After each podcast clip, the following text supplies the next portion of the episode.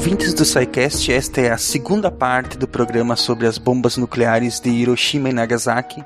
Ele está sendo publicado no dia 9 de agosto de 2015, exatamente 70 anos após a segunda bomba ter caído sobre a cidade de Nagasaki, no Japão mesmo horário, 11 horas e 2 minutos. Este programa é o nosso jeito de prestar uma pequena homenagem às vítimas daquele massacre e de convidar os ouvintes a uma reflexão, a um diálogo sobre o que significou aquele evento, sobre o que significa ainda hoje termos armas nucleares presentes na nossa sociedade, uma reflexão sobre as guerras, sobre a convivência entre os seres humanos. Enfim, vamos à segunda parte. Espero que todos gostem. Fiquem com ela aí.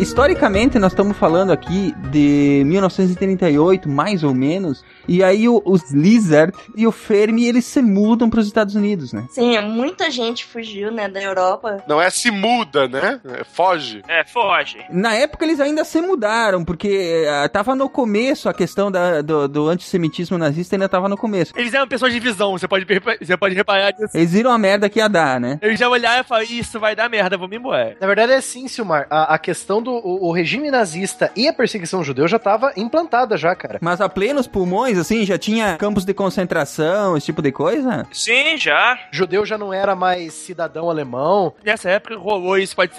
Vários navios de judeus que fugiram foram para os Estados Unidos, foram para outros países e foram rejeitados. Olha é. só. É, então, no caso, o os Lizard, os Lizard, Lizard, Lizard. É, eu fui procurar na biblioteca, na, eu fui procurar na fonte aqui, é, diz que é Léo Sil, deixa pra lá, ou Lizard, pronto, Léo Lagarto. Eles falam, eles falam Sils, Sils não sei o que, mas eu não consigo falar, eu não consigo falar essa parada, vai de. É Léo Sillard, eu acho. Vai né, Lizard mesmo.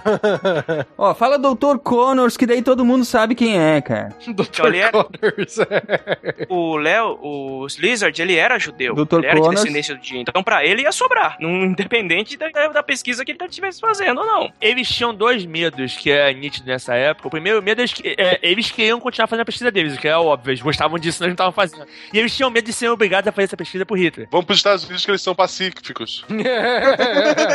Até o momento, os Estados Unidos não estavam, não enfiados na confusão, como dizia explicitamente, não queria se enfiar na confusão. Sim. Uhum. Então, é, é, é, um, é uma fuga inteligente. Os, os caras não só não estão na zona, como eles estão dizendo que não querem se enfiar, porra. Vamos pra lá que a gente, a gente tá fora dessa confusão. Sim, briguem vocês aí. A treta é de vocês, não quero saber disso aí. A gente botou nosso trabalho numa boa lá nos Estados Unidos, gente. Vamos fazer nosso trabalho em, em paz. É, no caso, o trabalho deles era fazer a arma e vender pros, pros, pros europeus, né? Pros líbios.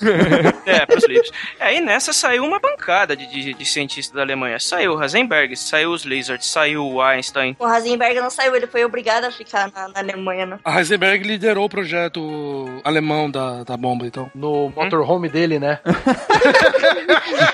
Tanto que a bomba alemã era azul. É, é. O assistente dele chamava Pinkman, né? É.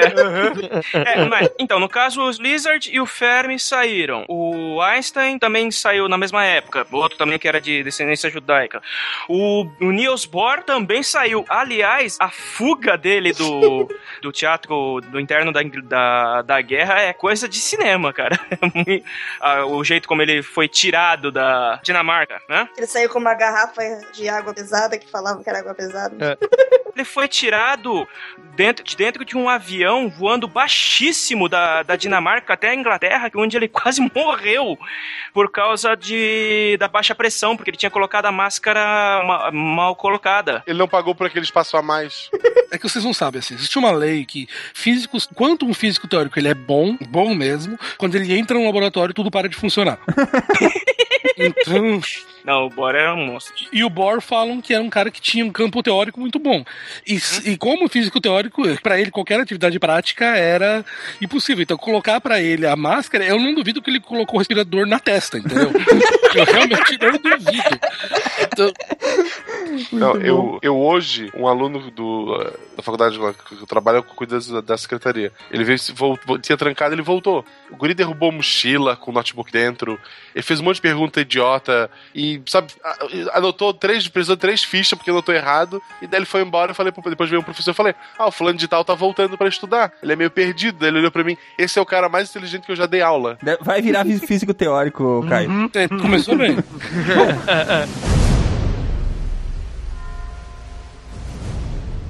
Apesar dessa fuga em massa da, da, de muitos cientistas que teve da Alemanha, a Alemanha, aliás, era um expoente, né, na pesquisa científica, principalmente no campo de física nessa época, né, e, e provavelmente muitos outros, mas perdeu muitos, muitas mentes brilhantes, pro, principalmente por causa dessa baderna toda que eles fizeram na Segunda Guerra, né. Só que eles quase chegaram até a bomba, né. Eles bateram na trave, na verdade, né, cara, diz respeito ao desenvolvimento da bomba, mas, né, uma que eles já estavam batendo cabeça com a água, com água pesada, e outra que, conforme a guerra ia se enrolando, não tinham muito material, né? Faltou investimento na parada. É isso, isso que eu ia falar. Sim. O, é. Então, o Blue Hand falou, faltou investimento. O problema também era o, o comandante, né? O Hitler. É. O próprio Hitler falava, ele chegava assim e falava: Não, vamos investir no caça-jato. Beleza. E ele, não, agora volta pra água pesada. E os caras param tudo e volta pra água pesada. O Hitler não levou muita fé na arma. Também. Uhum. É, ele não acreditava que fosse operacional. Apesar Apesar de que, se a arma tivesse sido operacional, o Man High Castle tinha rolado, porque os alemães tinham uma, uma V2 de dois estágios que é capaz de atingir Nova York. Então a bomba teria caído, teria caído a bomba Nova York, a bomba Washington mesmo, como, como no, no, no livro. No, do Man, Man High Castle? É, porque os, os aliados recuperaram toda a base de lançamento, recuperaram as, essas V2 que estavam semi-operacional, elas estavam meio, estavam meio, meio blé, mas elas não tinham carga. Hum. Porque é. todo mundo especula que a carga delas ia ser bomba atômica. É, se eles tivessem desenvolvido a ogiva. A bomba não existiu, pois é, não tinha, não tinha uma ogiva para avançar. Existe, todo, existe uma polêmica envolvendo que até 2005 acreditava-se que o Heisenberg ele tinha propositalmente atrapalhado o desenvolvimento da bomba. Que ele tinha. Sabotado? Não, sabotado. Não, sabot, não sabotado, mas ele tinha. Não tinha corrido atrás com vontade, pois é. Ele teria indicado preocupações que aquilo seria impossível de se fazer sabendo que ele estava sabendo que ele estava mentindo. Dizem isso. Ele falava que precisava de uma massa muito grande de urânio 235 e tipo por tipo, isso que não dava, porque não tinha como da, conseguir. Tamanho isso. da Terra, coisas assim. Tá. eu pensei que era mais tipo, ah, deixa eu pegar esse, essa equação aqui. E se eu colocar um menos na frente desse número aqui, o que acontece? Não, então, então, dizem, então, o que diziam era que ele sabia que, que ele estava cometendo um erro mas ele fazia aquilo porque era por uma dúvida interna. Isso, como eu falei, até 2005. Aparentemente, em 2005 é algo que eu não acompanhei muito. Tanto que se vocês forem assistir aquela peça do grupo Arte Ciência no Palco, abraço meus amigos do Arte Ciência no Palco, é, tem aquela peça da bomba atômica, esqueci o nome deles agora, que lá o texto é, é, é, é parte é, é, essa dúvida do Heisenberg se ele deveria fazer ou não a bomba atômica. Mas em 2005 descobriram documentos do, que estavam com os russos que aparentemente Heisenberg era muito a favor da bomba atômica alemã. Então, a gente não sabe exatamente o que, que aconteceu. Diziam que ele tinha propositalmente diminuído a velocidade do projeto, mas agora com esses documentos ninguém sabe se isso é verdade ou não. Cara, eu, eu acho que o negócio todo foi, foi, gana, foi gana no projeto. Se tivesse gana no projeto, ele tivesse, tivesse. Porque nenhum desses projetos grandes sai. Mesmo o cara mais gênio, o cara mais gênio não faz tudo sozinho. Tem sempre uma galera em volta para Ainda mais os para fazer, pra fazer as contas todas. E ele não, ele não, tinha, ele não tinha esse investimento de, de, de gente em volta dele para fazer a parada andar. Tava todo mundo tentando planejar o, o próprio V2, o V1 o caça-jato, né? Os super tanques. O, Electro, o Electrobolt, o, último submarino deles, o Electrobolt, é basicamente o submarino básico usado até hoje. O, o Eisenberg, ele, ele não era judeu. É, não, não. Não, se fosse judeu, não podia estar trabalhando nisso. É, se ele fosse judeu, tinha sobrado, né? Pra variar. Teve algum cientista judeu ou, ou algum profissional judeu que foi forçado a, a, trabalhar com pesquisa na Alemanha durante a guerra? Não, porque. Acho que não, porque os alemães não iam confiar no cara. A, a, a ideia de cair inferior realmente é verdade. Então, tanto que um dos problemas do Hitler com a bomba atômica que nego, que nego fala, e eu acho que até rolava um pouco, é que grandes partes dos caras que estavam desenvolvendo essa, essa física eram judeus. Então, pra ele, a, a parada toda é assim. Não é que nego bota que ele não acreditava que, que, que era uma ciência. Não é uma questão de ser uma ciência judia, simplesmente achava que os caras não eram bons o suficiente. Ele imaginou que era uma armadilha. It's a trap! É, eu acredito mais na possibilidade de que achar que era uma armadilha do que dizer que esses caras não eram bons. E, porra, só tinha laureado, mano. Não importa se não. É isso que eu tô pedindo, o, Blue Hand. O, o Hitler acre- acreditava no próprio papinho? Acho que não, não tanto quanto ele vendia, mas eu acho que no fundo todos eles acabavam acreditando. Porque assim, os caras têm que repetir essa parada pra todo dia pra todo mundo. Sim. Um, um pouco da, um pouco da parada acaba vazando pros caras, mesmo que eles não, que eles não acreditem, mesmo que seja mentira. Aham. Você não consegue repetir uma mentira diretamente, diretamente, diretamente e dizer que você não foi afetado por uma mentira. É impossível. A- a- a- Você acaba sendo afetado. É, então, mas eu acredito assim. Eu acho que o, o Hitler ele acreditava mais ou menos naquilo que ele vendia, mas não tanto. Ele era fanático, mas não era burro. O, quem vendia quem vendia a propaganda era o Goebbels, cara. Quem, o responsável por, por, por martelar ah, toda a propaganda nazista na cabeça do, da população era o Goebbels, não era o Hitler. E o Gibbons também não é burro. O Gibbons também não acreditava tanto assim nessa parada. Mas Não, todos claro eles, que não. De tanto, de tanto repetir essa parada, um pouco do negócio acaba sempre vazando pro, pros caras. É, o, o cara não consegue repetir que o judeu é inferior o tempo inteiro e, e, continua, e, e não achar nem um pouco isso, sabe? Sim, gente, sim. É, O, o Blue Hand está muito certo. A gente tem casos, a gente tem casos modernos de que acontece isso, entendeu? A gente, a gente se não tomar cuidado, acaba se contaminando com preconceito de coisa que a gente sabe que é errado, que não Errado, pois é. condiz e, e- e- entendeu? Você entra na brincadeira e daqui a pouco você tá acreditando mesmo. É, por mais que você, conscientemente, você saiba que aquela porra é idiota, é idiota os caras acabavam que num, num- num, num momento de. Ah, vamos armar. Vamos separar o dinheiro pras armas. Não, essa arma aí não, que essa arma aí é coisa de judeu. Se, você, se o cara para pra pensar, não, não, pô, isso é uma idiotice, vamos fazer, mas no, no- no- na hora do vamos ver, sabe? Tinha uma. Os caras entravam um pouco nessa história. O interessante é que, aos trancos e barrancos, esse, esse, essa pesquisa da bomba pra, pra bomba nazista, ela, ela também começou em 39, assim como o Projeto Manhattan, e foi, foi, foi, foi, foi, até que em 44, praticamente foi, eles desistiram de tudo É, jogaram a toalha. É. Até porque, assim, 44, né, a guerra já tava lá pros finalmente, né? 44 também, se eu não me engano, o Penemundi tinha virado paçoca, né? Com, com os bombardeiros. É. Os bombardeiros aliados, né? Se eu não me engano. Nessa época, eles precisavam muito. Se eles tivessem essa arma, era tudo que eles, precis, que eles precisavam. Mas era tudo que eles não tinham condição de fazer, porque eles não tinham mais gente, mais gente, gente mesmo, mais dinheiro, mais lugar pra fazer a pesquisa. Não tinha mais nada desse- dessa parada. Eles não podiam dedicar, eles não podiam dedicar a galera pra fazer uma arma teórica dessa, que era totalmente teórica, quando eles- esse pessoal podia estar sendo usado pra fazer um submarino melhor, um avião melhor, um, um- uma V2, todas essas armas que foram armas imediatas, né? O, o projeto F2 é um projeto que foi, foi rapidamente feito. A V2, é- o projeto F2 é uma parada sensacional. E rapidamente o, cara, o Von Bell fez a arma e botou a arma pra, pra funcionar e ela mandava me- 900 quilos de amatom na cabeça dos outros. É, o, tem que levar em conta também que o, a V2, apesar de ser aquela bomba que tinha um resultado fascinante, cara, teve bastante fracasso. Os vídeos das, das V2 explodindo durante o lançamento são sensacionais. cara. Tem muitos coloridos, inclusive. É, A manufatura da V2, tem que lembrar que é- a, a gente só sabe disso de anos pra cá, né? Mas a V2 é feita em Doha pro trabalho de escravo, né? Então, ela, ela, obviamente, é muito sabotada, porque os, os trabalho, escravo não é, trabalho escravo não é confiável. Então, Exato. além de ter o fator, além de, os caras tinham um fator pra essa, fator trabalho escravo, o fato, de, o fato da V2 ter voado e ter caído num lugar e ter explodido direito como eles queriam já é um. quase que um milagre. A V2 matou mais gente na- quando era construída do que quando foi lançada. No, anos.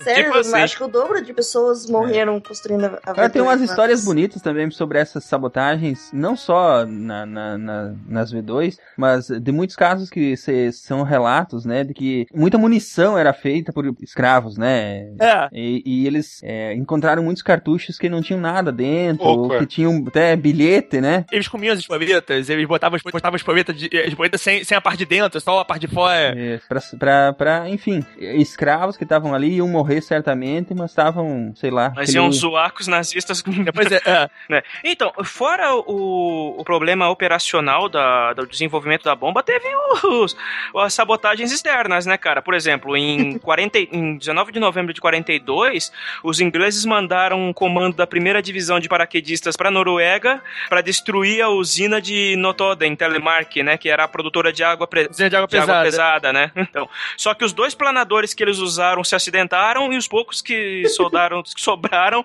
foram fuzilados, né?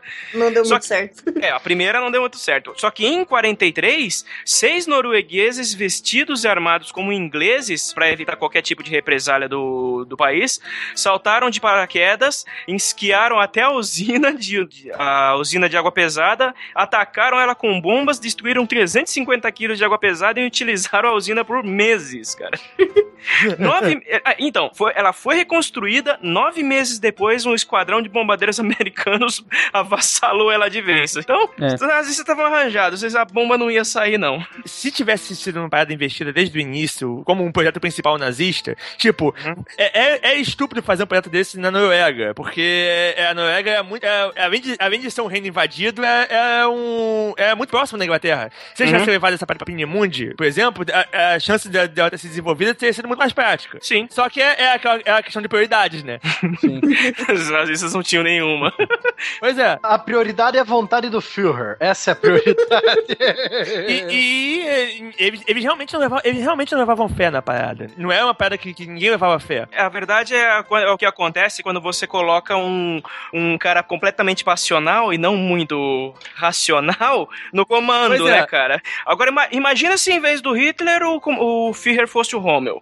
Aí nós tínhamos visto in High Castle com a bomba caindo, com, a bomba caindo em Nova York e em, em, em Washington. Porque o Rommel era foda. Bom, mas falando sobre a bomba mesmo, em 44 os aliados realmente Exato. afundam a bomba para sempre, porque enquanto os nazistas tentavam transferir a produção da água pesada para a Alemanha, o ferryboat que carregava a, a carga, né, do, da água pesada foi afundada no lago Tinch. Puta que pariu, eu nunca consigo falar esses nomes. Cadê o nome? Tincio. Tincho. Não, não. Norueguês tem. Eu posso apostar que tem uma vogal e 32 consoantes depois, não é isso? É isso aí.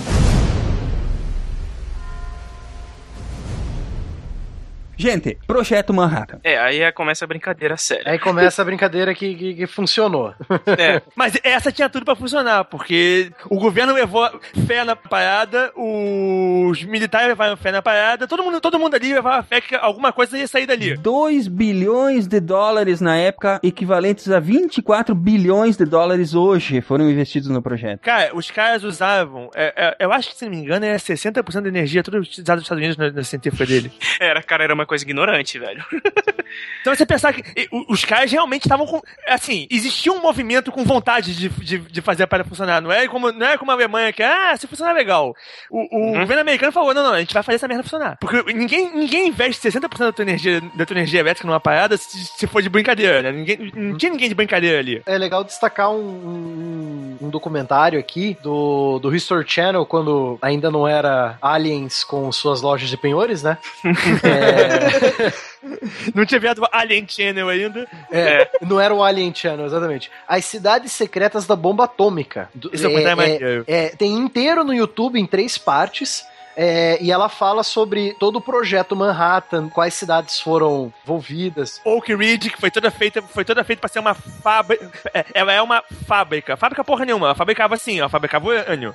Só que Sim. foi tudo, foi, foi tudo montado pra ser uma, uma cidade de fábrica, que as pessoas que trabalhavam lá, trabalhavam numa fábrica, elas não sabiam, elas não sabiam o que faziam, ninguém, ninguém entendia o que eles faziam. Uhum. E Oak Ridge usava a maior parte da energia elétrica dos Estados Unidos, porque é, é onde ficava a centrífuga magnética deles, que é o separador, separador bizarro. É Oak Ridge, Hanford e Los Alamos que eles focam nesse É. documentário, que são as, foram as cidades construídas, né, para a bomba atômica e depois foram esquecidas. É, Oak né? Ridge trabalhava com urânio 235 e Hanford eh, trabalhava com plutônio 239, né? O, o que acabou originando, es- respectivamente, as, as bombas Little Boy e Fat Man.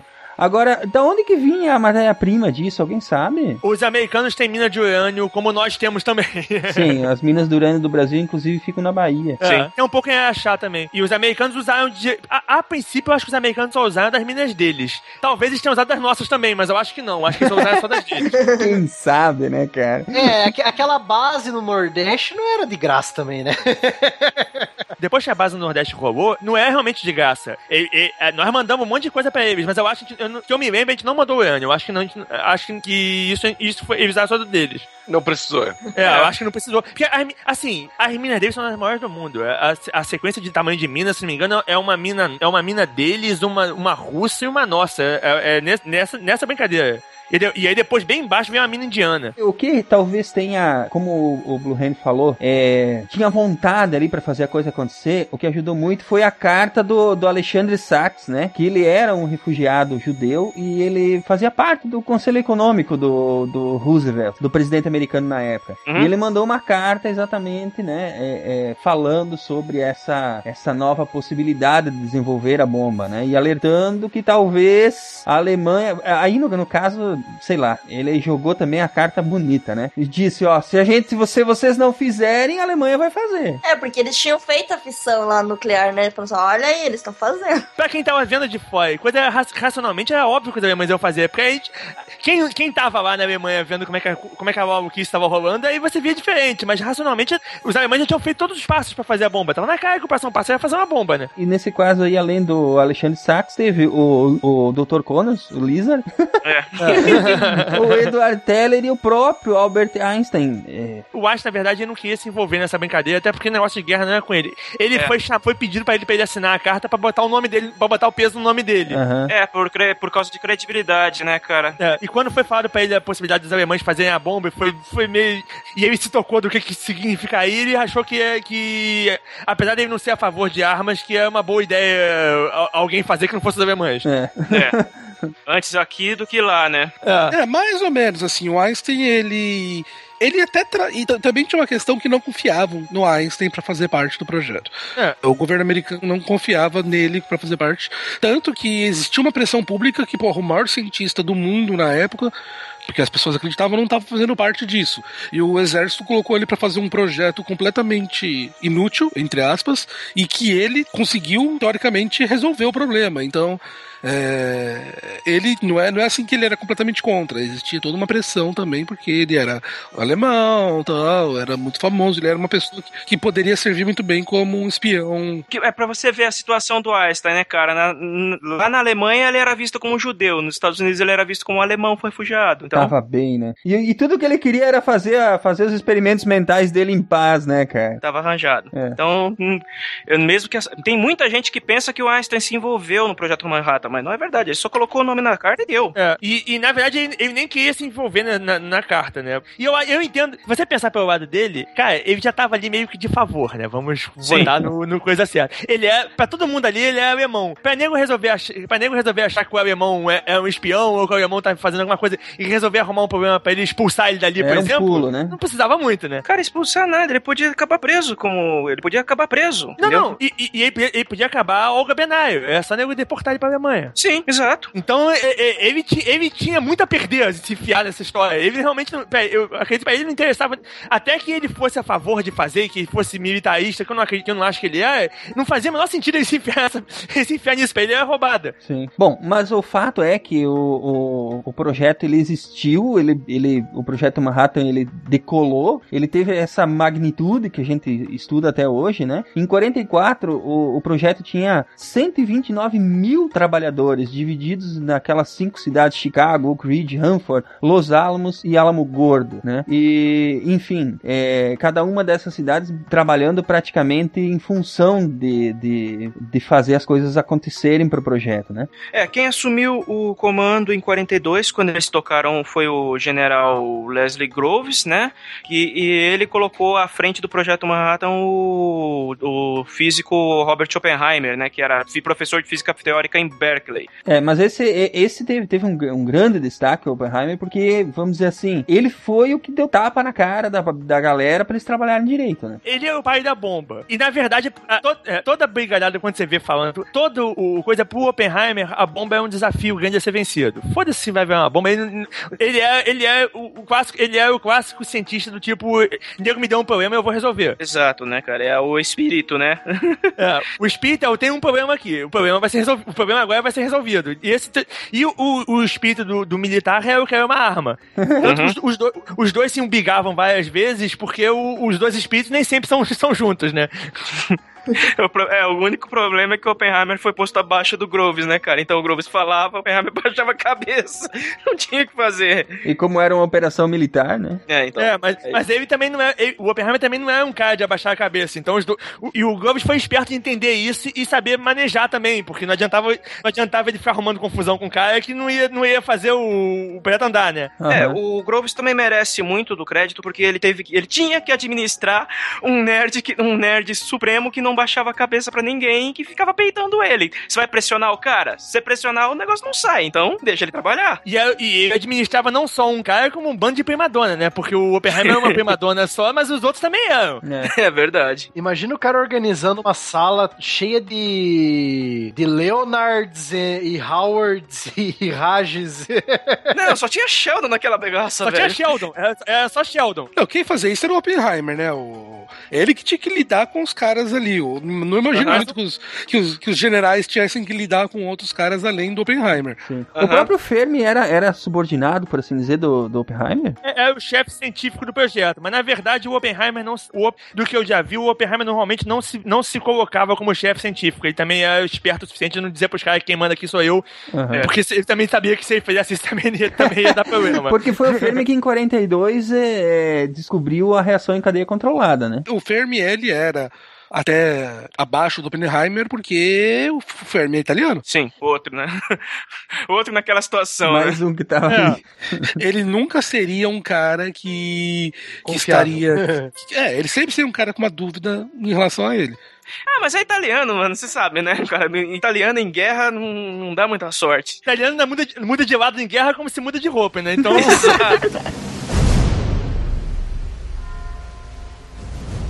E o que, que significou essa descoberta dele da, da reação? Por, por que, que isso foi importante, Caio? A partir dali que a gente entendeu que a gente poderia realmente construir coisas para poder controlar e, faz, e utilizar a energia atômica. Então, até aquele momento não se tinha aquela noção que a gente ia conseguir controlar o que a gente estava fazendo para poder fazer energia, até mesmo, entre aspas, construir a bomba. eh, a gente não tinha essa noção que, que a gente eh, havia controle humano para poder fazer isso. É, foi o Fermi, a partir do experimento dele, que a gente falou: porra, meu, existe algo, a gente consegue realmente construir algo e controlar isso algo de fora para poder utilizar da maneira que a gente quer. Então, controlar a reação em cadeia para que ela possa gerar energia, por um lado, ou controlar a reação em cadeia para que ela perca o controle na hora que a gente quer e exploda da maneira que a gente quer. Entendi. Ele que, por assim dizer, disse que poderia haver aí uma espoleta para ser usada. É, porque eles sabiam na, na teoria que você poderia, você gerava mais três nêutrons, e esses três nêutrons podiam adicionar os outros átomos de urânio, né? Então eles tipo, sabiam isso na teoria, mas tipo, nunca tinham tentado E ele fez esse- isso experimentalmente, então foi isso. isso. Ele, ele realmente conseguiu fazer isso. Então, a partir desse momento, eles falaram assim: não, constrói as usinas aí, vamos fabricar essa bomba de uma vez. Daí que foi investido dinheiro pesado no, no, no projeto do Aham. Manhattan. E isso aí acabou resultando na Trinity, né? Que foi o Isso. primeiro teste, por assim dizer, realmente de uma explosão atômica controlada, né? E, te- e tem algo muito lindo no teste da Trinity. Lindo, é, é foda falar esse tipo de coisa, mas Do mesmo jeito que qu- quando a estrela fala que é lindo o gás mostarda, né? É, quando eles fizeram as bombas, a bomba de urânio, ela é uma bola com um, um cilindro que vai no meio e faz, o, faz o, o- a quantidade necessária pra fazer a explosão. E isso acontece, é o design mais simples de bomba. Só os norte-coreanos conseguiram fazer uma bomba dessa não funcionar. você vê, né? Todo mundo já sabia que a Fat Man ia funcionar. Só que a Little Boy, ela é, ela é uma, uma bomba de, de compressão. Na verdade, você pegava uma esfera de plutônio e você tinha que apertar a esfera em todos os sentidos ao mesmo tempo, de forma a torná-la menor. E é essa diminuição de tamanho dela que ia fazer ela atingir a massa crítica e ela explodir. O problema é que pra você fazer isso, você tem que, você tem que fazer uma sequência de explosivos ao mesmo tempo sincronizados e explodindo, explodindo em- no mesmo ângulo que você fosse comprimir a esfera. Isso nunca tinha sido feito. Então os caras, a- apesar de teoricamente eles, eles, eles fizeram todos os desenhos da parada, fizeram a arma, montaram, mas eles tinham isso a porra no papel. Nu- isso nunca tinha sido feito, ninguém nunca tinha apertado, apertado nada com explosivos. Então os caras tinham que explodir uma pra eles terem certeza que porcaria funcionava. Essa é Trinity. Apesar de elas serem bem mais complexas, elas são bombas menores e elas eram mais baratas de se fabricar, porque você precisava só de um reator nuclear pra fazer elas, você não precisava ficar enriquecendo em 300 toneladas de, de urânio, porque a de plutônio é mais barata de fazer. E os americanos sabiam que se eles fossem fazer mais bombas, é mais, eles iam, iam fazer bombas de plutônio, porque as bombas de, de urânio não, iam, não eram economicamente viáveis. Então eles precisavam explodir Trinity pra ter certeza que aquele design funcionava. Porque se, não, se a Não explodisse, a Fat Man não ia explodir e eles não iam conseguir fazer bomba desse tipo. Foi por isso que eles, E também é uma chance deles terem certeza que a porra da bomba atômica funcionava, né? Porque, na verdade, era tudo teórico. Até, até o momento que a bomba fez boom e subiu o nível de cogumelo, era tudo teórico. Verdade. A potência da, da Trinity era de 20 quilotons, né? 20 quilotons é o equivalente ao que? 20 toneladas de TNT, é isso? São 20 toneladas de TNT, é. E eles explodiram uma bomba de 0.5 quilotons feita de TNT mesmo, que também é uma explosão linda e faz, e faz cogumelo. Igual? Caramba. Igual, faz cogumelo igual. É linda essa explosão. Tem, no- tem no documentário de Trinity e tem na internet, eu acho. Você olha e fala, cara, é bomba atômica, mas não é. A Trinity foi 20 kilotons, a Little Boy foi 15 kilotons e a Fat Man foi 21 kilotons. E Isso é, varia bastante, eu acho que porque você tem, por exemplo, você escolhe lá 64 quilos de urânio tinha a Little Boy. Não, é tudo que vai explodir, né? É, é baixa porcentagem. Então eu acho que os cálculos que eles fazem pra saber o que, que era na hora devem mudar, assim, conforme o tempo vai passando, assim, dependendo Ah, do- sim, com dos certeza. estragos e tal. Bom, mas o que que, o que que resultou essa Trinity aí, hein? Eles detonaram a parada lá no deserto, Eles detonaram no deserto, o chão do deserto virou vidro verde. radioativo. Sim. Porque a temperatura chega muito, muito, muito alta. É instantâneo isso. e a, a cratera de vidro permanece lá. Você, pode ir lá visitar até. E tem um obelisco e tal. Aí você ganha de brinde um câncer, né? o general morreu de câncer e o Oppenheimer de leucemia, não foi? Pois é, a galera que tava ali no teste é, é, é, recebeu uma, uma, uma dose. Radiação do caralho. É. Eles estavam longe a rodo da bomba, mas eles não estavam longe o suficiente pra não tomar radiação. Todos eles tomaram vento. É. Então, se eles tomaram vento, eles tomaram radiação. Eles não tinham muita ideia do, que, do defeito da radiação, né? É, ninguém. Eles não tinham estudado a fundo, né, cara? Não tinha inventado o contador Geiger ainda. É porque a, a preocupação deles não é bem essa, né? É, se eles fossem estudar a fundo o efeito da radiação, não saía bomba. Eles queriam ver a coisa explodir só. Pois é, o resto é, um- é uma parada pra, pra depois. Então tinha realmente ficado pra depois. Eles não tinham ideia do, do- do que, do que causava. Entendi. Pois é, mas foi bonito, porque o, o- o cogumelo subiu a 12 km de altura, foi uma senhora explosão, pô. Não, a explosão é uma é uma explosão sensacional. O, o filme dela, o mais maneiro do filme dela, que ela foi filmada, óbvio, né?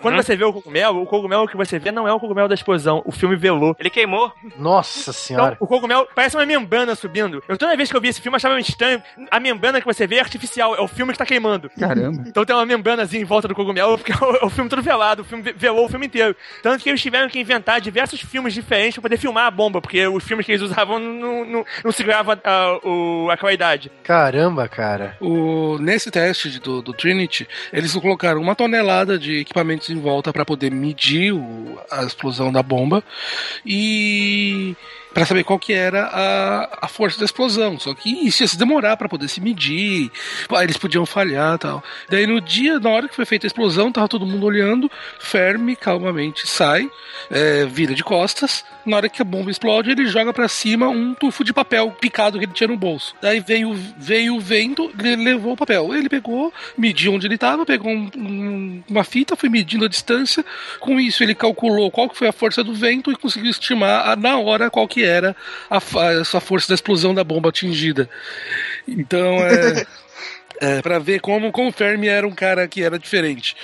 E dessa maneira, na hora, ele já conseguia ter uma noção que tinha funcionado e qual que tinha sido, com um certo erro, a força da explosão. Né? Ele fez isso e falou: dá pra destruir duas cidades. Mais ou menos. Verdade. E também ele e, e isso prova que eles receberam um ventão nas costas ali. Porque foi isso que ele usou pra poder medir. Não, eles tomaram um ventão. Tem, tem, é, nego mostra num documentáriozinho da- daquele filme da bomba que é, que é que é fingindo que é documentário, mas como é que é? É, é encenado, né? Mostra os caras tomando vento na cara e tem no, tem no documentário, tem filme de preparação da explosão do Tente, eles tomam vento na cara com vontade. Eles estão de- eles estão numa trincheira, todo mundo com óculos escuros, numa trincheira, longe de pacas da, parada, mas não tão longe assim. A bomba explode, sobe o cogumelo e você vê eles tomando vento na cara. A- Vem a, a- a nuvem na trincheira. E eles estão todos de frente olhando. E o Fermi também, ó, estômago, câncer estomacal. Tem uma menção do Oppenheimer quando a bomba explodiu, que foi contada pelo físico Kenneth Bainbridge. Eu acho que tá até no livro Broken Connections, né? Que o. Depois que a Trinity explodiu, ele bateu no. O Oppenheimer bateu no ombro do, do Bainbridge e disse assim: agora nós somos todos um bando de filhos da puta.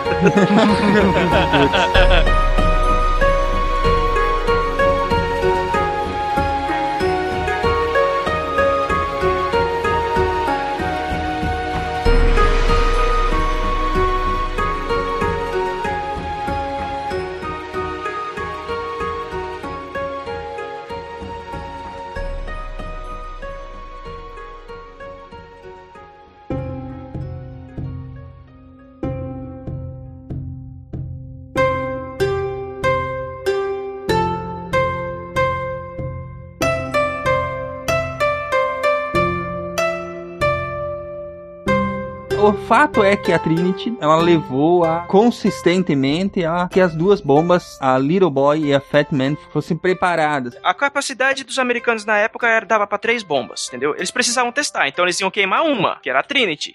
Agora nós temos duas, o que, que nós vamos fazer com essa? Vamos usar ou não vamos usar? Aí a gente volta pra história, né? Em que a gente pode falar um pouquinho sobre a resistência japonesa no Pacífico, né? Sim. E por que que tava acontecendo isso tudo por lá. Vamos voltar então ao Pacífico e vamos ver o que que levou os Estados Unidos a usar essas duas bombas que sobraram, né? Como a gente falou já anteriormente, a guerra ia acabar de algum jeito ou de outro, mas ia demorar muito, muito mesmo. Eles estavam jogando lá a perspectiva de acabar a guerra contra o Japão lá para 1947. Um dos motivos ali, tu parar aquela. a- O Japão não é uma ilha, ele é um arquipélago, né? São várias ilhas. Sim, sim. São Hum. quatro ilhas principais e Muitas ilhas, né? seis, mais de 6 mil, né, das pequenininhas. A parte de mar, né, é, territorial do Japão é maior que do Brasil. Cada ilha dessa, ele tem toda a área em volta, pertence ao mar territorial deles. E a China quase não tinha base nenhuma inteira. Os Estados Unidos precisavam estar atacando, principalmente vindo ali do sul, daquela região da Mariana, né, das Ilhas Mariana.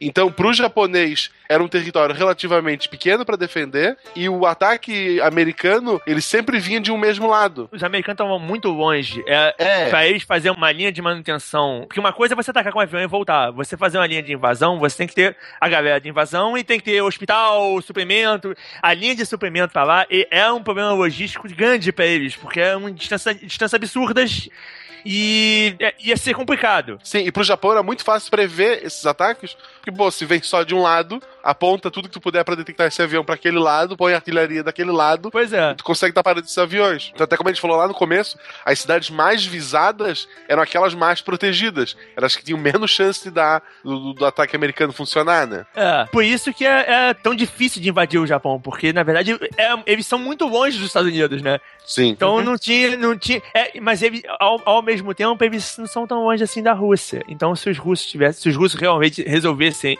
a- com a guerra ganha eh, na, na Europa, se os russos resolvessem descer e invadir, os russos teriam uma facilidade muito grande de fazer e podiam levar o Japão inteiro. Não, então, mas eles, eles quase fizeram isso também. Como foi dito em alta, é, depois que a Alemanha caiu, o Stalin já estava mandando tropas para o extremo oriente para atacar a Manchúria e o norte da China, para tomar aquela região dos japoneses de novo. Sim. Mas também com medo, né, dos Estados Unidos, tipo, a União Soviética vai espalhar o socialismo pro Japão? Negativo, né? Imagine, vai cair meio mundo pro, pros comunistas.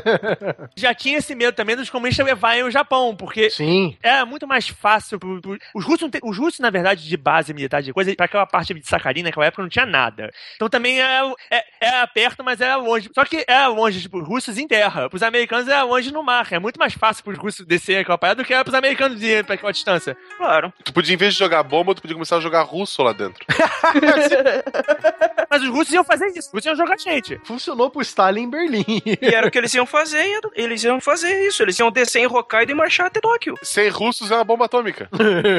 E ia morrer russo pra caramba, mas foda-se, desde quando os Estados se preocupam com isso. É, eles iam descer e do norte até o, até o centro do, de Kyushu eles iam avassalar tudo. É, e o medo dos americanos é que se eles iam avassalar tudo, não ia ser até o centro, né? Eles iam avassalar tudo até, até o eles iam, iam levar tudo. Não, eles iam levar tudo, cara. Até Yojima, que era já território, Americano? território oficial do Japão, eles iam levar, cara. Pois é. É, foi nessa que eles, que eles desenvolveram com os soviéticos a Operação Downfall, né? Que era, um, por assim dizer, uma forma de dividir o Japão em dois. Sim, mas os Estados Unidos se apressou, né? Fez a bomba atômica, o Japão se rendeu e foi, logicamente, pro lado americano, porque quando o Japão se rendeu, tropas americanas de ocupação já ocuparam todo o Japão inteiro e o sul da Coreia, então já tá garantido, né? É, então, no que acontece é assim, o, a Operação Downfall, ela era, é, o plano era, literalmente, os russos iam entrar marchando por Hokkaido, enquanto que os, os americanos que já estavam estabelecidos ali na, na região de Okinawa iam subir. E ia acontecer mais ou menos o que aconteceu em Berlim. Eles iam, eles iam acabar chegando as duas tropas em Tóquio e forçar a rendição do imperador. É, só pra localizar o, o ouvinte, Hokkaido é a ilha ao norte. É a ilha principal do norte. Imagina o Japão, tem quatro grandes ilhas, a ilha mais do norte é a Hokkaido. E a Kyushu é a ilha mais ao sul, onde os Estados Unidos eh, iria desembarcar. As quatro ilhas principais do Japão, que é a Hokkaido, que é ao norte, a Kyushu, que é do sul, a Shikoku, que é a mais ao, afastada ao, ao oeste, e a Honshu, que é a principal. É, a Honshu é a ilha maior, a principal, onde tá Kyoto e Tóquio, né? Sim, é a, e a maior ilha. Tóquio fica, fica é, localizada mais ou menos no centro, no litoral centro-leste da ilha de Honshu. E, e exatamente esse era o problema, invasão de ilha. Esse que era o problema do, do Teatro do Pacífico. Os Estados Unidos ele tinha adotado a, a tática de avançar de ilha em ilha, ou seja, de ilhazinha por ilhazinha, os fuzileiros navais iam, desembarcavam, matavam os japoneses, ia pra próxima, desembarcava, mas não era tipo, ah, a ilha é pequenininha, vamos pegar aqui um exemplo, a ilha de Peleliu. Aparece no The Pacific, inclusive, essa batalha. Sim, sim, aparece na, na no série The Pacific. A ilha é uma titica de galinha, 10 quilômetros quadrados. É menor que o Vaticano, que tem 44 quilômetros quadrados. É minúsculo. Mas morreu uma cambada de gente pra tomar a ilha. 9 mil feridos e mortos nos Estados Unidos. Falaram que ia durar no máximo duas semanas pra limpar a ilha. Cara, eles levaram dois meses. É porque eles estavam enfrentando os japoneses, né, Os cara? japoneses não se rendiam, cara. É uma coisa absurda. A Batalha de Peleliu foi complicada, mano. A Força Aérea Americana perdeu avião pra cacete naquela área. Peleliu tinha um problema que ela tem, ela tem um campo de pouso bem no meio dela. Uhum. Ah, essa cena é linda na série, cara. A hora que eles tomam o campo de pouso. Cara, e é um absurdo, cara. A maioria da luta aconteceu naquele campo de pouso. Depois foi numa, acho que num, num vulcão extinto, num morrão, que era o ponto mais alto da ilha, que os japoneses fizeram um monte de túnel e trincheira e se ficaram lá, cara. É um absurdo. Se eu não me engano, aproximadamente os Estados Unidos teve 9 mil mortos e feridos e todos os 11 mil defensores japoneses da ilha morreram. Sim, eles conseguiram capturar 200, mas foi na sorte. Mas foi na sorte, sim. tipo, os 200 que estavam muito desnutridos pra puxar o pino da granada e se matar, sabe? É, estavam sem, a- sem a faca pra fazer o. Eles não fizeram o sepulcro porque não conseguiam. Se tivesse conseguido, tinham feito. Tava sem força. Sim. É, outra coisa também é o. Dá pra citar aqui o jogo o Call of Duty World at War, que pra mim é um dos Call of Duty mais épicos que já fizeram, né?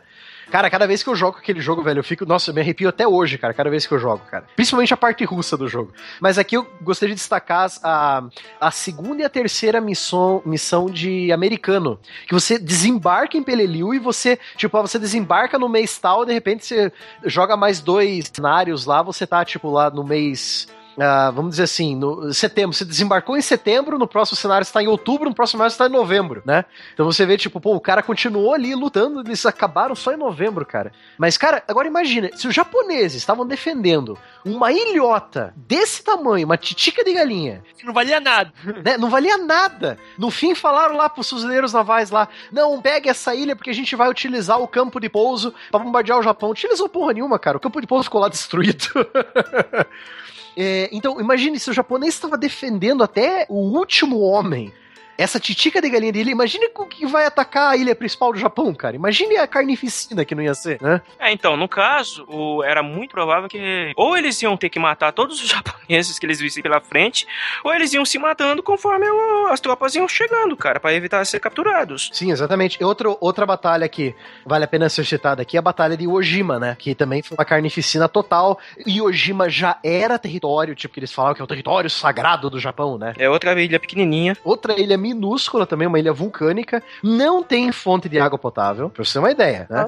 Não dá pra plantar pra ter comida lá, porque o solo vulcânico daquela ilha é meio novo, não... É, é praticamente rocha. né? É basicamente basalto aquilo. Era uma ilha toda de areia preta. Sim. sabe? É, então, aí o, é, tem um filme aqui legal pra destacar, é o Cartas de Ojima. É um filme de 2006. Não sei se alguém assistiu aí de vocês. É o filme bom dos dois que o Clint Eastwood fez sobre essa batalha. né? Porque a Conquista da Honra é fraco.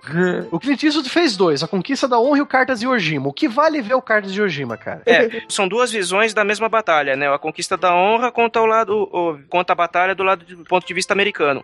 E é fraco. O Cartas de Ojima é a mesma batalha vista pelos japoneses. E esse sim é legal de ver. É muito legal de ver. Então, aí você vê essa coisa assim, tipo, pô, imagina, aí, imagina você no papel do comandante americano. Pô, nós estamos indo de ilhota em ilhota. Os caras não estão desistindo. Ah, vai levar duas semanas, leva três meses pra liberar a porcaria da ilha, né? Uhum. Todos preferem morrer em vez de se render. Então, pô, imagine se a gente for atacar o, o- o- a terra principal do Japão, cara. Imagine quantos soldados norte-americanos não vão morrer. Tanto que eles fizeram uma estimativa desse plano Operação Downfall é, 2.0, né, sem a participação russa. A ideia é, tipo, no, no- na no primeiro dia de desembarque, que se eu não me engano estava marcado para novembro, algum dia do mês de novembro de 1945, Hum. né? Um dia X desse, eh, desse mês, de, de de novembro, eles iriam desembarcar em Kyushu, que é a ilha mais ao sul. Nesse desembarque, que ia ser massivo, ia ser muito maior do que o, o dia D, um milhão de soldados iam morrer. Nossa, cara. Não, que eles iam desembarcar tudo que os americanos tinham, cara. E eles iam levar. é- era, o golpe, era o golpe final do Japão, sabe? Aí, no, aí ocorreria um outro desembarque em março de 1946, em Honshu, perto de Tóquio. Eles iam invadir direto em Tóquio. Então ia morrer mais um tanto, entendeu? Então eles estavam fazendo essa, E as projeções de perda de soldados é muito grande. Então, tipo, pô, hoje a gente usa. A gente tá com essas duas bombas guardadas aqui. Hoje a gente usa essas duas bombas, a gente vai ter 2 milhões de soldados mortos, cara. A mão tá coçando já. A mão tá lá, tá, tá, tá doendo. É porque no entendimento do Groves e dos, e dos outros militares era assim: eles precisavam de uma arma que não só mostrasse a superioridade norte-americana, como quebrasse a moral do Japão. Eles precisavam de algo que quebrasse o espírito do exército japonês, cara.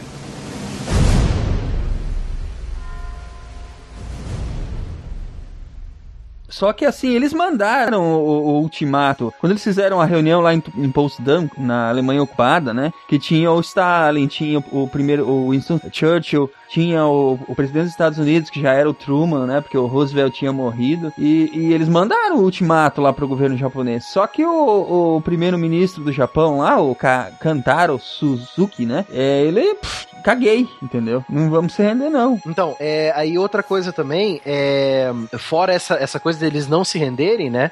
Eu falo assim, bom, aí os Estados Unidos virou o, o, o calculista, né? O frio e calculista. Porque, pô, entre perder um milhão de vidas americanas na primeira semana de combate e detonar, sei lá, 100 mil japoneses com uma bomba, vai os 100 mil japoneses, né, cara? Porque, pô, é, os números não mentem, né? Tem que ser frio e calculista nessa hora, cara. Aí eu apelo sempre pro que o, o Blue Hand fala muito isso, né? Era militar, cara. Era Uhum. soldado. Pois é. O serviço do militar, o serviço do soldado não é ser bonzinho, entendendo? É ganhar a guerra. Claro. A função do soldado não é morrer pelo país, é fazer que o cara do outro lado morra pelo país dele. É, o General Patton já falava isso.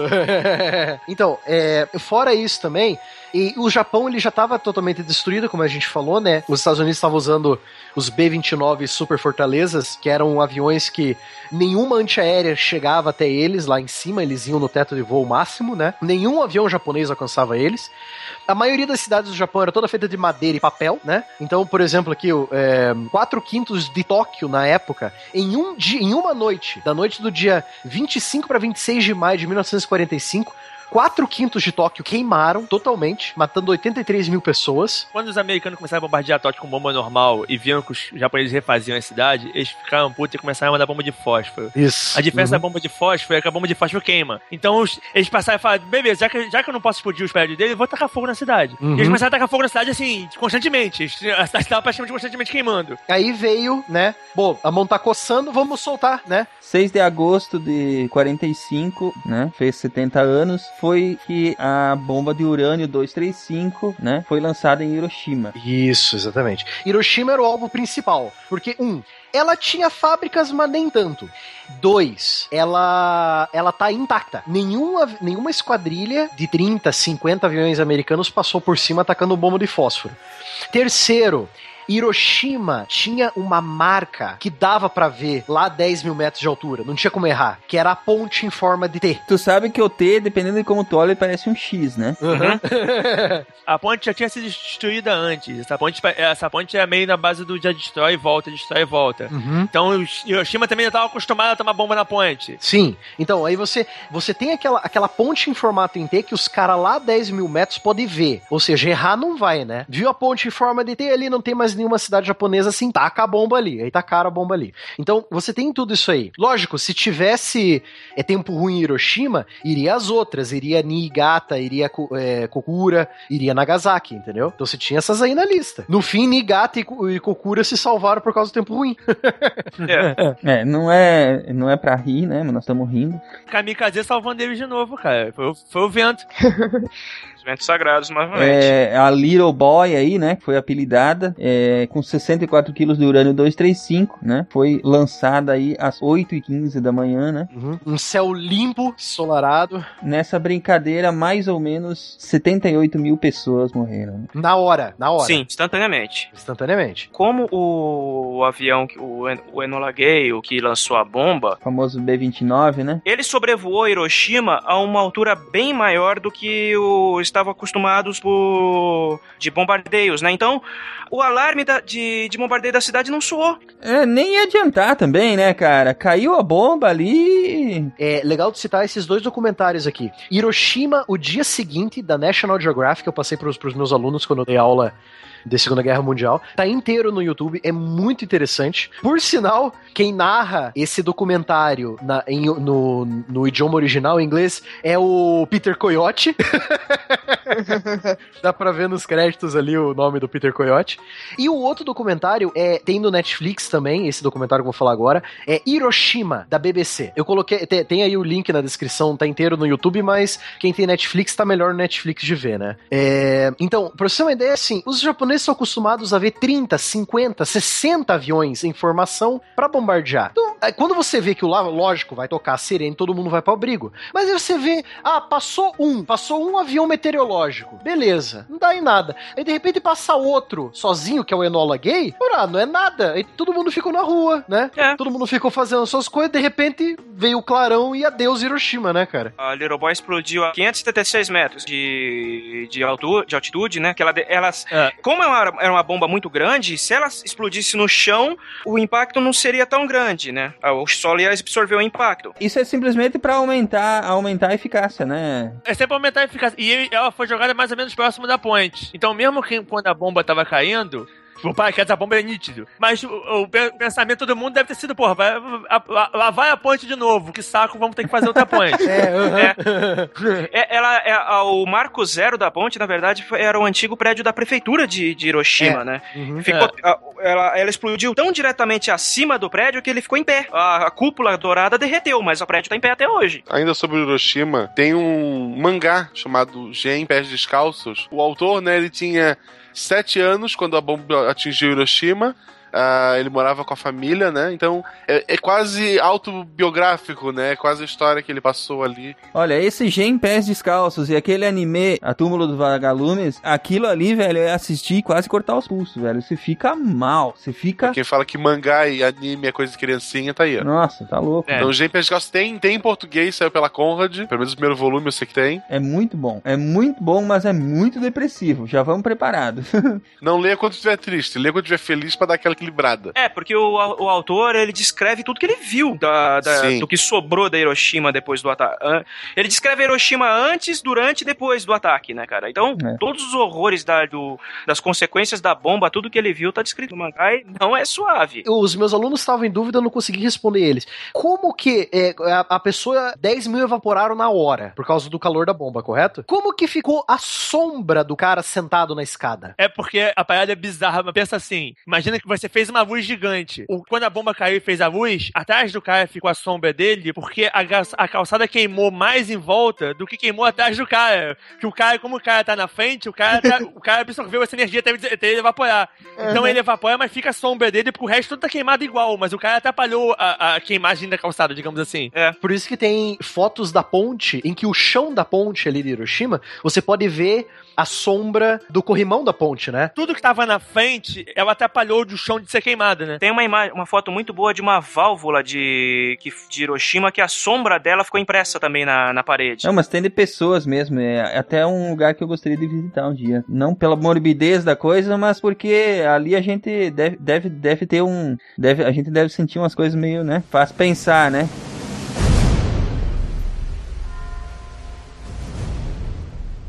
Tá, mas agora me diz uma coisa, isso foi no dia 6. Por que diabos o Japão ainda assim não se rendeu? Os generais não queriam se render. Diz, diz o. Como é que rolava reuniões com os generais? Como ninguém pode contradizer o Yoito, o Yoito não fala diretamente com ninguém. O Yoito tinha um, um Sparrow que era a voz dele. Ele falava com o cara e o cara falava por ele. O Yoito chegou a perguntar se eles não deveriam se render. Os generais disseram que não e deram um plano pra ele de contra-ataque. E ele, ele ouviu o plano e achou que, beleza, ok, esse plano aí tá, por mim tá valendo.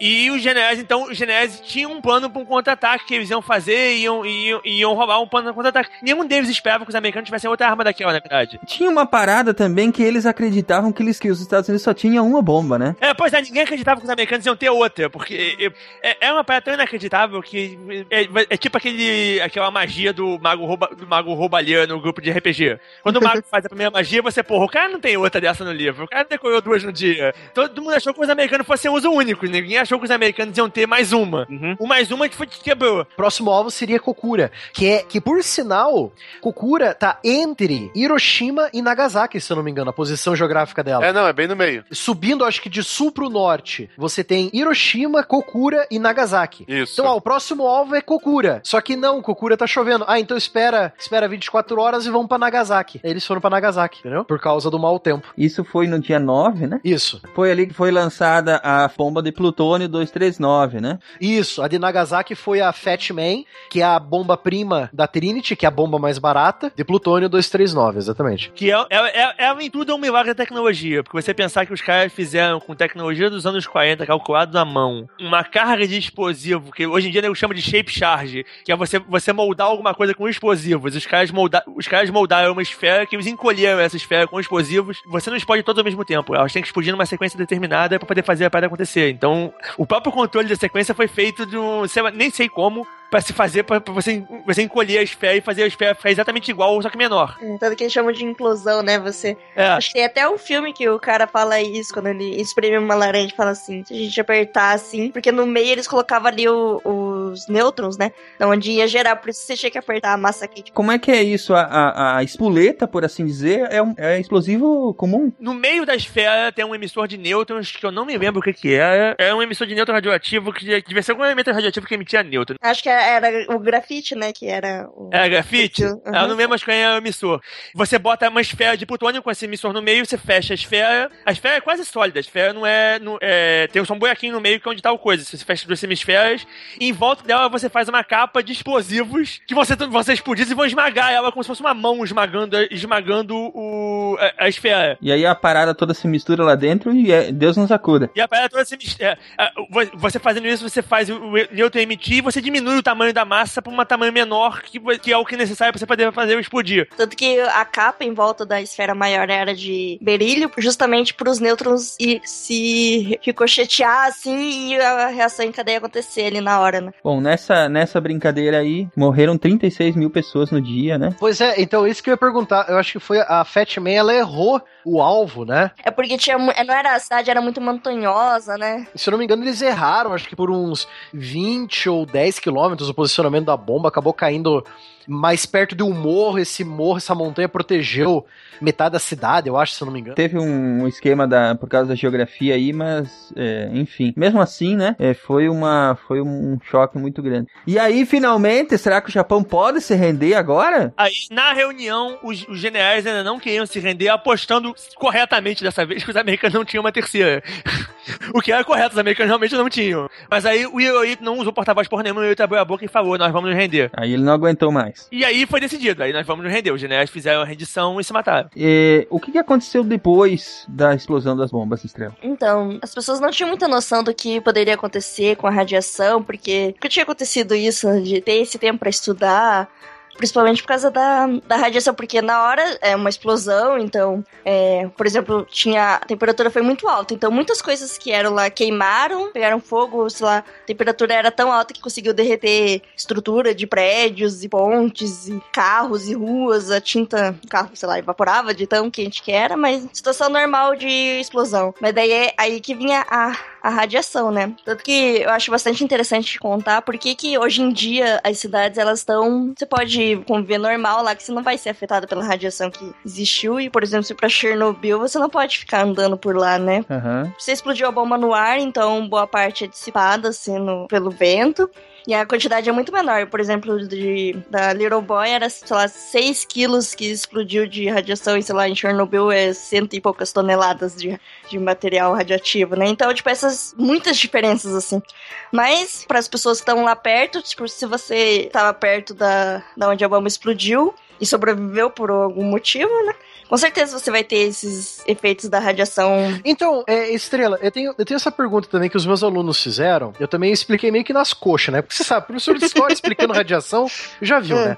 Como que a radiação te mata? Na verdade, ela afeta as células, né? Ela destrói seu código genético, na verdade. Ela destrói suas células e ela destrói algumas organelas. E normalmente ela ferra as células que multiplicam mais rápido. Então ela começa ferrando seu sistema, seu sistema imunológico. Esse é o primeiro que vai pro saco. Aí quando seu sistema imunológico já foi pro saco, você já não fica muito, já, já não fica muito bom, já, já não te ajuda. Por exemplo, é, se ela estragar seu DNA, se- quando essa célula for di- se dividir, se ela se dividir, por causa que ela pode estragar pra não se dividir, pode causar câncer. Mas digo na hora, assim, tipo, por exemplo, eu lembro de um filme, um filme com Harrison Ford, que é o K-19, The Windowmaker, que é um, um, um submarino soviético nuclear. Eles estão tentando consertar o, o, o reator. Eles estão passando mal porque a radiação passando em volta do cara, o teu organismo interpreta como se fosse, você estivesse sendo envenenado. Então ele tem, a ele tem a reação padrão de envenenamento. Que o cara começa a vomitar, né? Começa a vomitar, mas ele começa a ter, tipo, mu- muitas queimaduras e tal, no rosto e tal. O calor da radiação causa queimadura. Ah, entendi. É uma pedra que é meio bizarra. E quando a pedra tá radioativa e você tá, você tá recebendo material radioativo, você acaba incorporando algum desse material em você. Hum. Então você também fica levemente radioativo. E essa radiação em você, ainda mais se você respirar, que é porcaria, e você tiver com pó dentro de você, você tá com uma pedra dentro de você emitindo radiação lá dentro. Não tá ajudando muito. Você tá, tá danificado já e você tá cada vez piorando o dano. O dano não é, não é estático. Você não, não é uma pedra tipo, você tomou, uma- tomou um corte e o corte parou. É como se tivesse o tempo inteiro alguma coisa te cortando, sabe? Hum. Então o dano vai, o dano vai, se, vai se ampliando. E, e, e o dano do sistema imunológico, o, o dano nas células que dividem rápido, é, o imediato é o que te ferra mais. O sistema imunológico, o sistema nervoso, são os que vão primeiro. Por exemplo, seus órgãos, eles entram em colapso, porque eles não têm como se, tipo, regenerar co- normalmente como uma pessoa faria se tivesse com algum problema de queimadura, por exemplo. Porque o, a célula simplesmente não divide mais da forma correta. É uma pane, é uma pane no sistema, né? O corpo consegue criar uma queimadura num lado, uma, queima- uma, uma queimadura aqui, não sei o que. O corpo fala, pô, meu amigo, morre aí, porque já era. Não posso, fazer nada, não. É, não vai virar o Hulk, não. É, você achou que ia ver o Hulk, mas não vai rolar, não. Não posso fazer nada, não. Desista aí, azar pra você. Eu fico imaginando que todos, eh, todo esse conhecimento de como que a radiação mata uma pessoa e tal veio principalmente das bombas nucleares, das bombas atômicas, né? Tem alguns acidentes americanos. É, teve um acidente grave no, em Los Alamos envolvendo um físico norte-americano, que foi o Louis, Louis Slot, em 46. É, o acidente aconteceu no dia 21 de maio de 1946 e no dia 30 de maio ele estava morto. Mas logo depois que, que Hiroshima e Nagasaki aconteceram, os Estados Unidos ocupou, é, aquele, o próprio documentário lá que eu falei da, do, do National Geographic, né? Hiroshima, o dia seguinte, ele fala desse estudo que os soldados e os médicos americanos foram fazer em Hiroshima e Nagasaki. Eles queriam saber o que, que ia acontecer, né? Porque nenhum, nenhum deles sabia. E nego diz que um dos motivos pra soltar a bomba também foi esse. Por isso, que eles, por isso que eles não queriam soltar a bomba no mar. Eles tinham que soltar a bomba na numa cidade, que era pra mostrar pro mundo o efeito na cidade, e pra eles poderem saber qual é o efeito, que eles também não sabiam. E por que não fazer nos japoneses, né? Nada melhor. Se desse superpoder pra todos eles, eles iam se arrepender.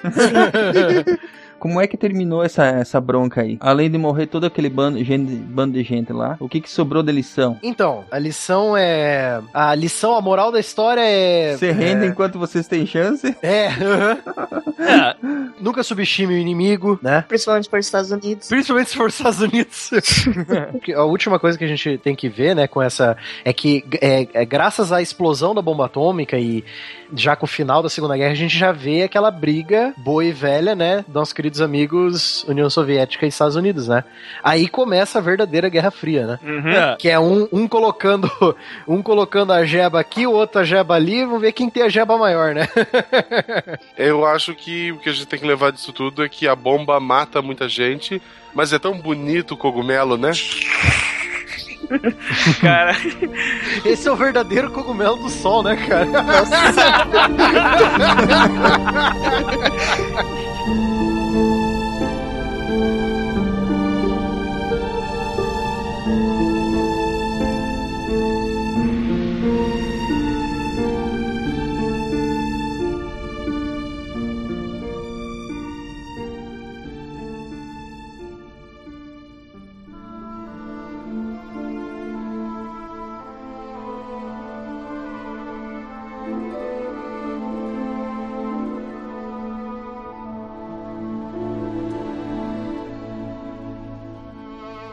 Segunda Guerra Mundial foi um cenário de imensas atrocidades ordenadas por líderes militares e governamentais de ambos os lados em conflito.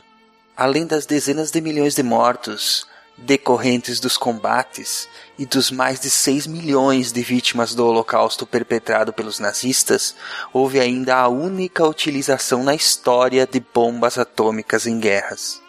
A bomba atômica é um ícone da era contemporânea.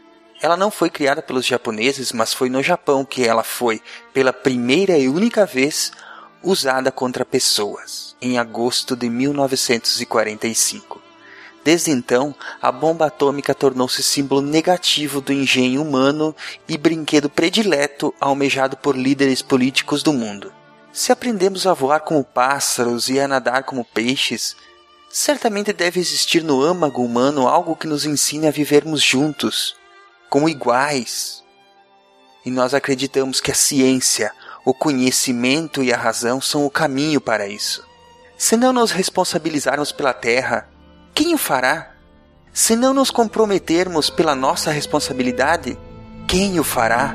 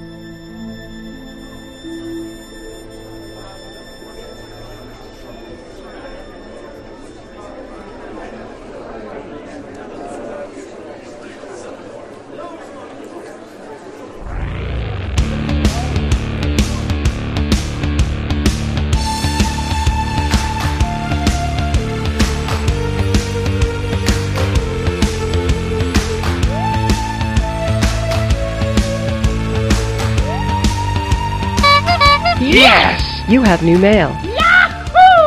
Bem-vindos, amigos do Pause, ao Mural de Recados, a sessão de recebermos os comentários, feedback dos ouvintes e outras coisinhas que a gente acha bem legal. Comigo aqui hoje temos a Estrela, tão amada pelos ouvintes. Dê boa noite. Oi, Marcelo, tudo bem? Tudo bem, querida? E hoje é só nós? Hoje é só nós. Cadê os outros? Foram afetados pela radiação. Provavelmente. Provavelmente. Foi muito bombástico. Ou contrato deles não permite que eles trabalhem domingo, né? Então pode ser isso. Ah, Então acho que primeiro de tudo, a gente tem que agradecer os nossos patronos, né? ah, é, sim, claro. Eles que fazem o SciCast continuar andando, né? Vamos mandar um beijo especial, vamos ver quem tem sorte de ser lido pela estrela.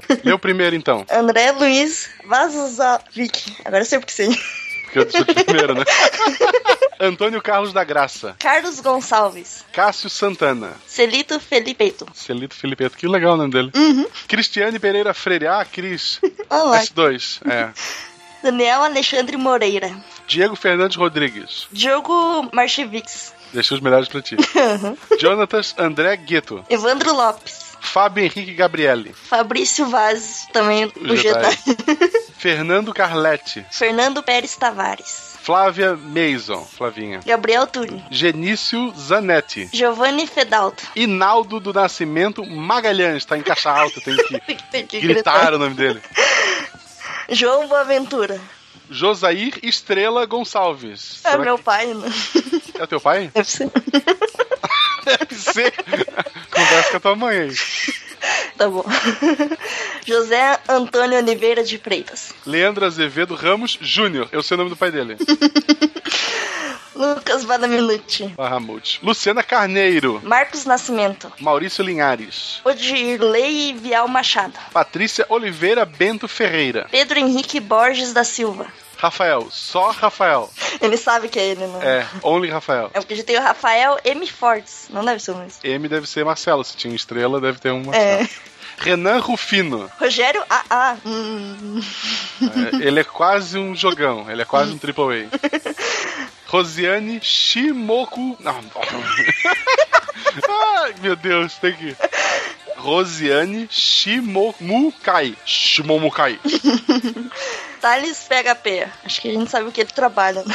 É. Quando ele tiver um filho, não é Júnior, é 2.0. Tiago Oliveira Martins Costa Luz. Thiago D. Fernandes. Deve ser fã do One Piece, hein? O cara que tem o D mudo no meio é uma pessoa especial. É sério? Olha aí, ó, viu? Verter Crawling. Nossa, impossível falar isso não. Crawling, crawling. Então, agradecer a esses patronos, a outras pessoas também que fazem parte lá, dão os seus é, ricos dinheirinhos. A gente sabe que o dólar tá cada vez dificultando mais o trabalho de vocês. Mas continua, gente. Continua firme e forte que um dia isso muda. Ou É, não. exato.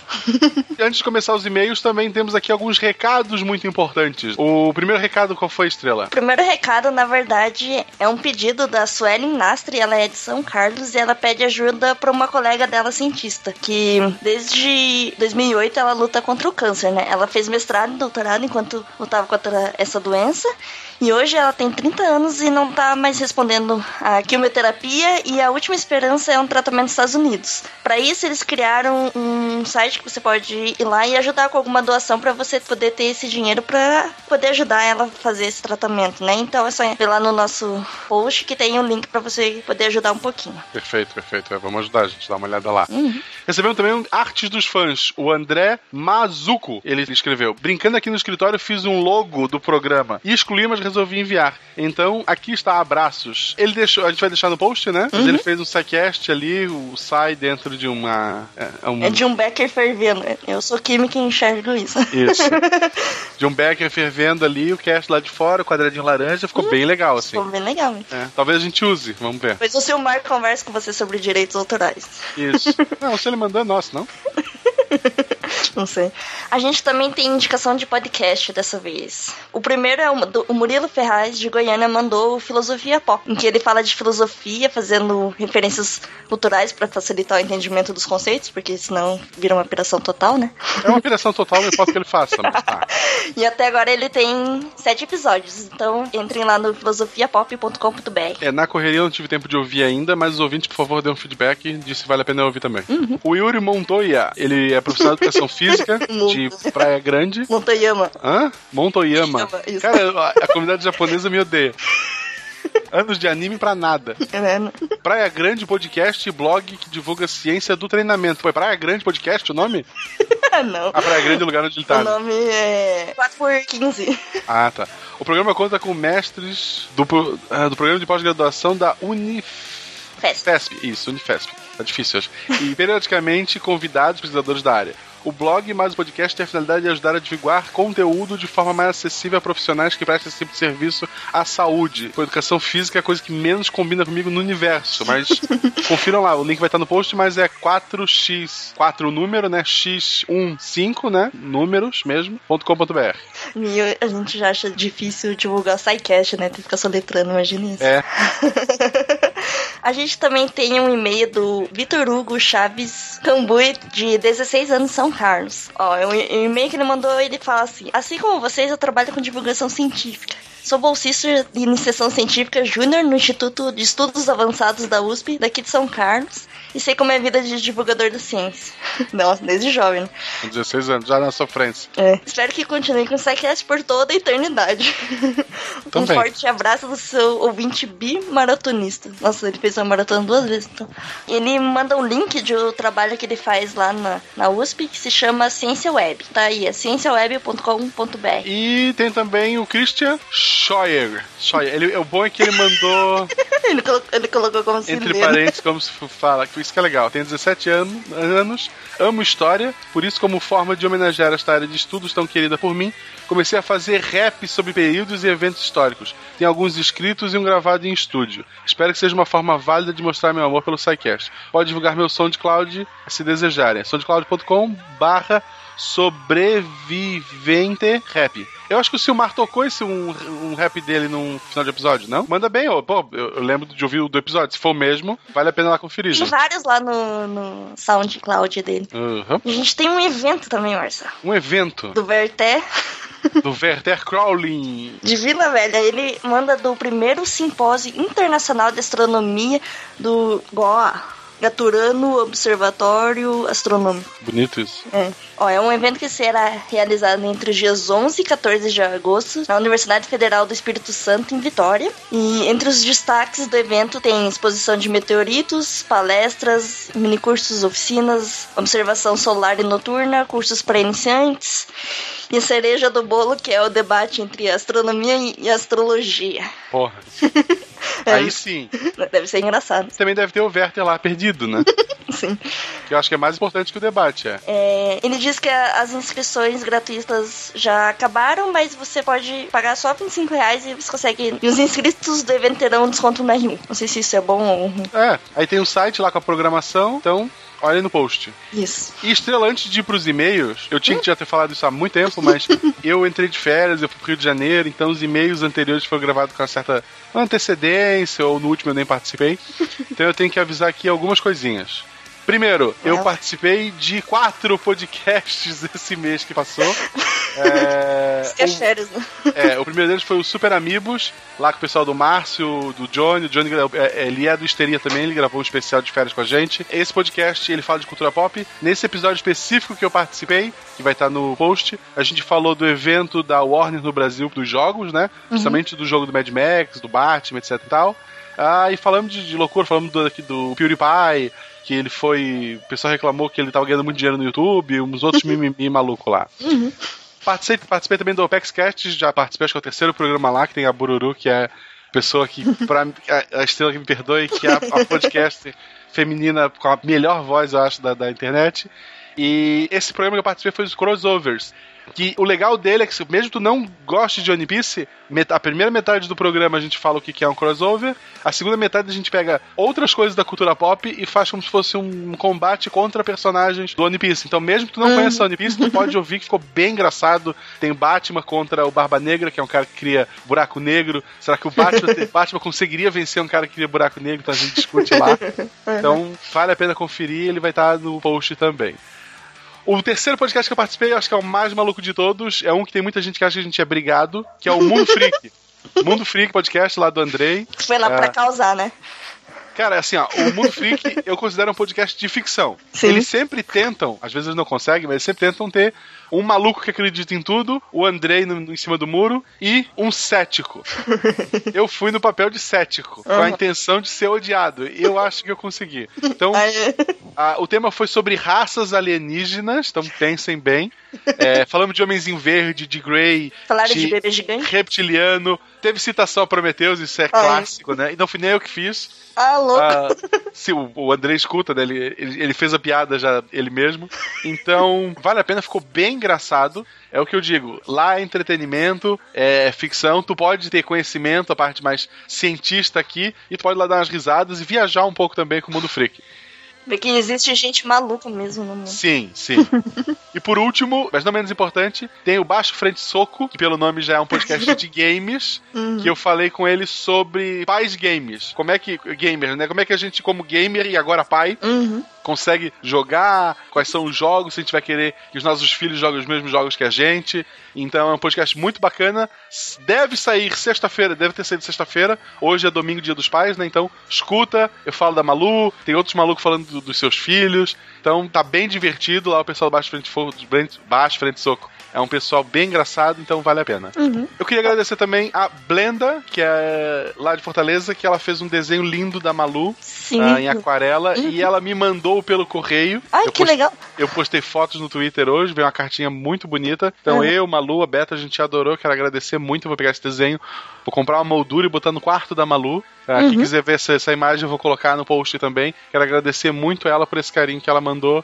Ah, como ouvinte do SciCast, né, ela, desenhista, ela manda, viu uma foto da Malu e fez esse desenho, então quero agradecer. Uhum. Acho que antes de ler os e-mails também é bom lembrar que hoje, domingo, além de tudo isso, é dia dos pais, então um abraço pra todos os pais. Pra mim, pro Silmar, que são os pais aqui no SciCast, pro Werther. Tem mais algum pai? Estrela? O Brian já é pai? Não? Não. Não? Ah, tá. Mandar um abraço lá pro, pro Calibre 12, né? Pro. Sim, o maior pai de todos. Que é o maior pai. Ele é o MC Catra monogâmico. O cara tem nove filhos com a mesma mulher. Então, acho que ele representa todos os pais desse domingo, então ele merece um forte abraço. E todos os ouvintes nossos que são pais ou um dia vão ser, um forte abraço e feliz dia dos pais, gurizada. Feliz dia dos pais. E eu aproveito o SciCash, né? Então, pessoal, como ficou muito grande já, com um monte de recado e patrão, etc., a gente já leu e-mail antes, vamos ler um e-mail só, mas continue mandando, a gente tá lendo tudo, a gente responde. Várias pessoas do Saquete têm acesso aos e-mails, estão sempre respondendo. Então, por favor, Estrela, leia o nosso e-mail de hoje. O e-mail é do Rodrigo Selbach Machado. Ele é profissional de educação física, mais um. Ele tem 35 anos e é de Porto Alegre. E ele diz: Caros amigos do SciCast, mesmo que não seja lida no ar, mas vai ser, É, errou? gostaria muito de dividir minha história com vocês. Conheci vocês, na verdade, na campus de 2014, onde um banner me chamou a atenção, mas acabei nunca acessando o site. Errou. Não, não, pera, errou, né? Errou. É, ele não chamou tanta atenção lá. Laranja, cara, pelo amor de Deus. Em 2015, assisti a uma palestra onde tinha um cara maluco dizendo que tinham proibido ele de explodir as coisas. Sim. Aí eu, aí eu pensei, tá, vou escutar esses caras. Não pela explosão, mas pelo jeito divertido de vocês. Se tivesse explosão seria legal, né? É, em áudio não, porque dói o, ouvido. Ah, é.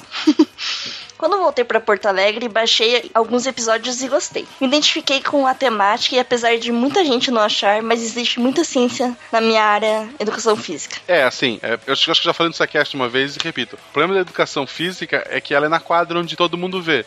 Então, um péssimo professor na sala de aula, sei lá, um péssimo professor de geografia, quem vai ver os alunos e às vezes as pessoas nem ficam sabendo. Um professor de educação física, se tiver um ruim, tá toda a escola vendo e os outros professores estão fazendo um bom trabalho e vão ficar marcados também. Então, vocês têm uma dificuldade maior aí. Aliás, tem um Dragões de Garagem sobre educação física. Verdade. Dá vale muito a pena lá. ouvir. É. Uhum. Bem, essa história é normal como muitas outras, mas aí vocês entraram na minha vida. Em março comecei a fazer uma série imensa de exames para tentar diagnosticar uma doença em meu sistema urinário reprodutor. O medo foi imenso e tive muita dificuldade de dormir. Deitava e minha mente não conseguia descansar. Pô, eu, Sempre. eu fiquei com medo agora. É, imagina. Porra! Deitava e minha mente não conseguia descansar, sempre pensando no pior. Na terceira noite de insônia e muito medo, peguei o iPod e resolvi escutar aqueles cientistas divertidos. Aí foi o ponto de virada. Quando eu escutava vocês, os pensamentos negativos iam embora e eu me sentia entre amigos que nem conhecia. Quando eu escutava o Silmar, a Estrela, o Guacha e todos os outros, eu parava de pensar que poderia não ter mais jeito e vocês alegravam minhas noites e me faziam companhia até eu pegar no sono. Hoje, meses depois, depois de muitos antibióticos e com todos os exames possíveis e imagináveis terem sido feitos, já estou bem. Sem doença nenhuma e saudável. Ah, que bom, uma história feliz, né? Eu acho que essa é a terceira ou quarta semana, dessa vez da semana que eu choro. Essa merda. É, viu? Agora temos um, um final feliz na história. E eu queria era agradecer por tudo, que mesmo vocês nem imaginando, fizeram muito por mim. Obrigada. Porra, cara, assim, a gente- é coisa assim que faz a gente continuar, sabe? Uhum. Saber que a gente faz a diferença mesmo com, com as nossas brincadeiras, com o nosso jeito, que a gente está divulgando ciência, que a gente está ajudando a criar um pouquinho mais de pensamento científico no Brasil, mas acima de tudo, a gente está fazendo as pessoas rirem, Ah, tem gente que pede, ah, por que vocês não são mais sério e tal? Cara, podcast sério tem um monte. A gente quer ser diferente. A gente quer não só te ensinar, mas, sabe, você ter um amigo, te fazer feliz e pô, e-mail como esse, assim, só dá mais força pra gente continuar. E que bom que o teu Piu Piu voltou a funcionar tudo direitinho, cara. Fico muito feliz. É, e acho que a grande vantagem de um podcast é justamente isso, né? Você pode ouvir a hora que você quiser e você realmente fica amigo daquelas pessoas que você tá escutando ali. Você sabe quando que o Marcelo vai fazer a piada de Prometeus, você já espera isso dele. Isso. Tá no meu contrato. É. E quando a piada não entra, não manda e-mail me xingando. Porque o Silmar ou a Estrela cortaram na edição. Eu fiz, ela só não entrou. O Silmar deve ficar louquinho pra cortar Louco, nessa. você corta, você corta. Um dia a gente vai fazer um compilado de todas as piadas de Prometeus, sabe, no episódio, assim. Isso, episódio mil, todos. Vou fazer um episódio. Exato. vai ser sete horas de citações de Prometheus. Mas é isso, Rodrigo. Muito obrigada pelo seu e-mail, pela sua história e que bom que você já está bem, né? E continua ouvindo a gente. Não, parabéns, valeu mesmo, cara. Obrigado por dividir essa história e continue aí, precisar, só falar. Então é isso. Isso. Então, pessoal, de novamente, feliz dia dos pais, abraça seu pai. Se você não tem pai, abraça sua mãe. Se você não tem ninguém, se abraça, porque um dia você pode ser pai ou mãe. E se não, nada disso, sei lá, é só um dia que a mídia criou, abraça, abraça teu Playstation, sei lá. É, parabéns pra você, né, Marcelo? Obrigado, eu sou o pai. Brian um dia vai ser também. Ei. É... Mas eu puder inventar. Pode. Mas isso é assunto para um outro podcast. Pessoal, muito obrigado. Até semana que vem. Até, gente. Mandem e-mails pra gente, mandem eventos, mandem podcasts. Recado, tudo que vocês quiserem, a gente tá aqui para ajudar vocês para divulgar. Isso aí. Tchau, tchau.